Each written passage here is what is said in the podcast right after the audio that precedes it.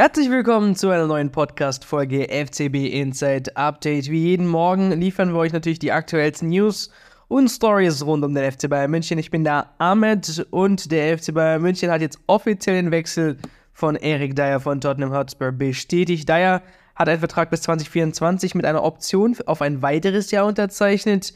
Der englische Nationalspieler, der auf der Innenverteidigerposition spielt, wird die Rückennummer 15 tragen und die Ablösesumme, ja, die ist nicht festgelegt, sondern variiert je nach Einsätzen und Erfolgen, soll aber insgesamt 3 bis 3,5 Millionen Euro nicht überschreiten. Daher wird er als erfahrener Defensivspieler mit ja, internationaler Erfahrung beschrieben und freut sich auf die Herausforderung beim FC Bayern. Der Sportdirektor des FC Bayern, Christoph Freund, äußerte sich positiv zum Transfer und betonte, dass Dyer mit seinen sportlichen Fähigkeiten und internationalen Erfahrungen ein ja, wertvoller Beitrag zur Defensive des Teams leisten wird. Eric Dyer selbst bezeichnet den Wechsel als Erfüllung eines Traums, da er schon immer davon ja, geträumt habe, für eine der größten Feiern der Welt wie den FC Bayern zu spielen. Dabei freut er sich insbesondere auf die Zusammenarbeit mit seinem ja neuen alten Teamkollegen Harry Kane und auf die Unterstützung der Fans in der Allianz Arena.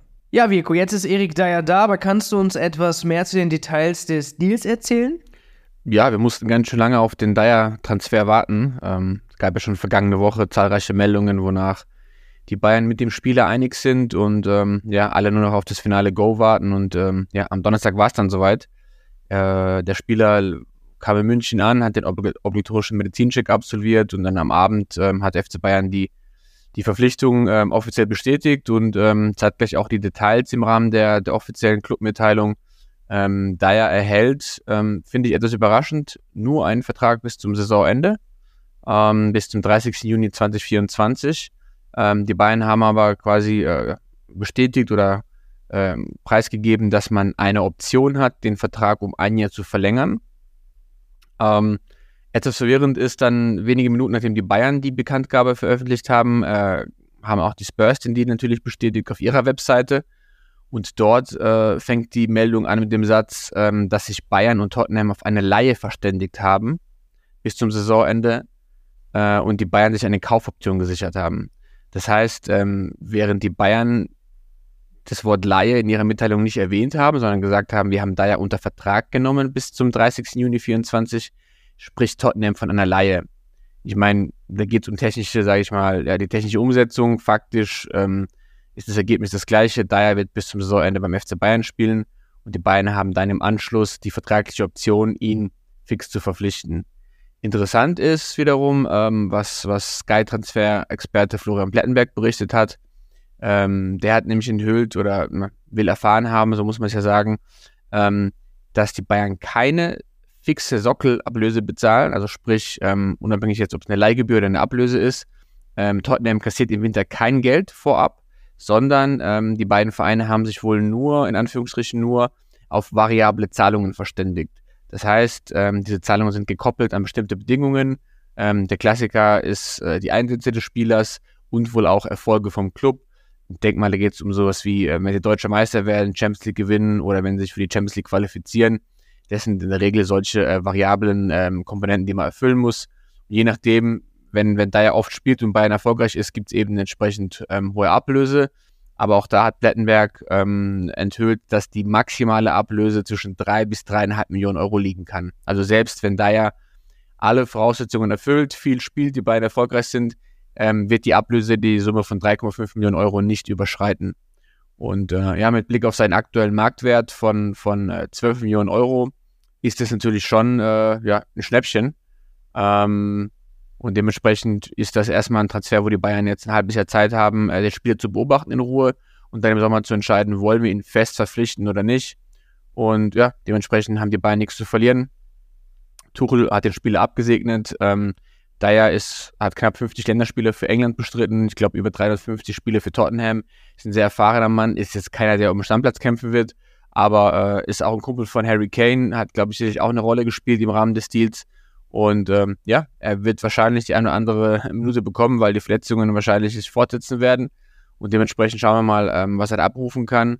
Und ähm, die beiden können sich jetzt sozusagen auf, auf das Thema Rechtsverteidiger konzentrieren, nachdem man für das, äh, für die Innenverteidigung mit Dyer jetzt einen Mann gefunden hat im Winter.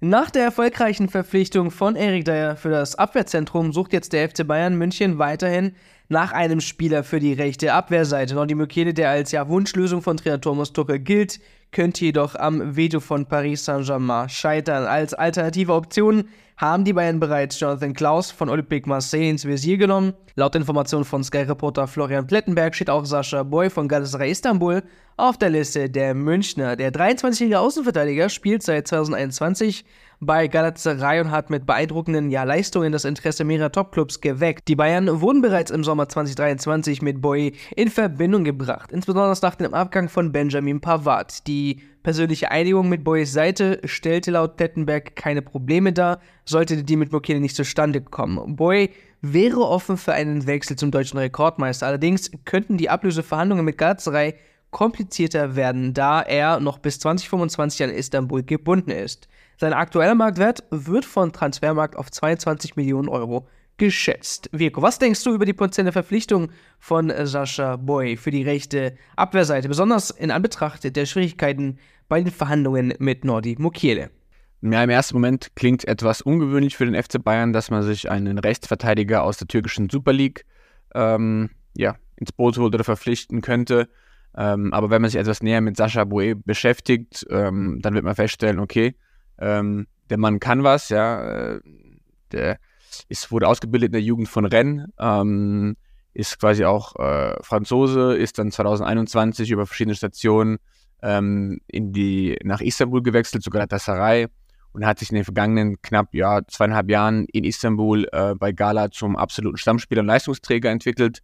Und ähm, allein schon die Marktwertentwicklung zeigt, dass der Mann gut gespielt hat. Äh, als er zu, zu Gala gewechselt ist, lag der Marktwert bei knapp äh, 2 Millionen Euro.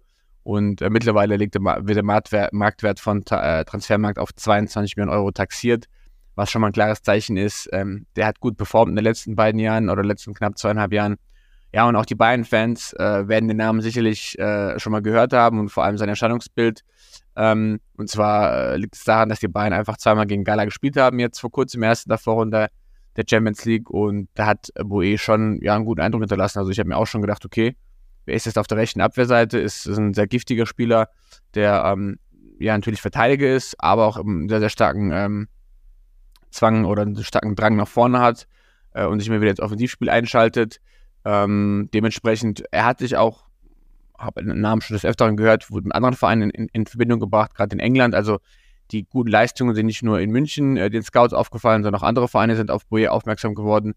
Und ähm, wäre jetzt Mann, wo ich sagen würde, auf der, auf der rechten Seite, äh, wenn man den günstig bekommen könnte, wäre es definitiv jemand, den man auch als Kaderspieler nehmen könnte.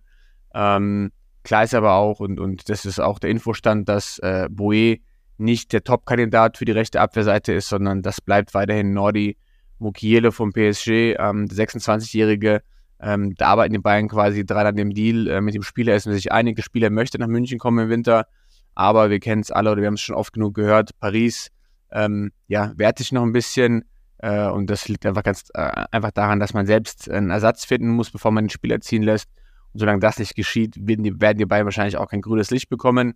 Ähm, wird sich zeigen, ob, ob man es jetzt noch schafft in den kommenden drei Wochen. Ein bisschen Zeit ist ja noch, aber wir haben bei Palinja gesehen letzten Sommer, dass es auch auf der Zielgeraden noch platzen kann. Deswegen wird es spannend. Aber klar, wenn, wenn Mukiele, ähm, wenn da absehbar ist, dass das PSG wirklich bei seinem Nein bleibt, dass die keinen Ersatz finden, dann werden die beiden vielleicht ihre Bemühungen um Boe intensivieren. Ähm, dieser ist noch, glaube ich, bis 25 an Galatasaray gebunden vertraglich. Das heißt, die haben jetzt auch nicht eine Mega-Laufzeit, wo sie bei der Ablöse pokern können weil wenn Boué sich gegen eine Verlängerung entscheidet, dann wäre ja der Sommer der letzte Zeitpunkt, wo Galatasaray nochmal wirklich Geld kassieren könnte.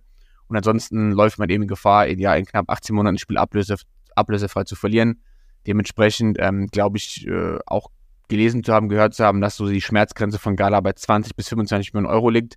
Ist auch ein stolzes Sümmchen, ähm, ist aber genau die Summe, die die beiden auch für Mugiele bereit wären zu bezahlen. Und ähm, ja, jetzt wird es zeigen. Es ist so, hat Erinnert mich so ein bisschen an die, an die Parallelen zu, zu Daya und, und Dragusin. Ähm, Dragusin war wohl die erste Option. Als der Transfer ja, geplatzt ist, hat man Daya fix gemacht. So könnte es eventuell auch bei, äh, bei Mukiele und Boe laufen, wenn man bei Mukiele quasi eine Nein bekommt oder eine Absage, ähm, dann, dann wird man sich vielleicht Boe äh, zuwenden. Aber das ist noch zu früh. Äh, ich glaube, die beiden haben okay noch nicht aufgegeben und werden erstmal bei Paris nochmal ihr Glück versuchen. Und dann werden wir sehen, ob und wie es da weitergeht. Das war es mit dem heutigen News rund um den FC Bayern und für mehr Updates besucht uns gerne im Web auf www.fcbinsight.de und holt euch auch gerne unsere FCB Insight App. Wir sagen Servus und hören uns beim nächsten Mal zu einer neuen Ausgabe FCB Insight Update.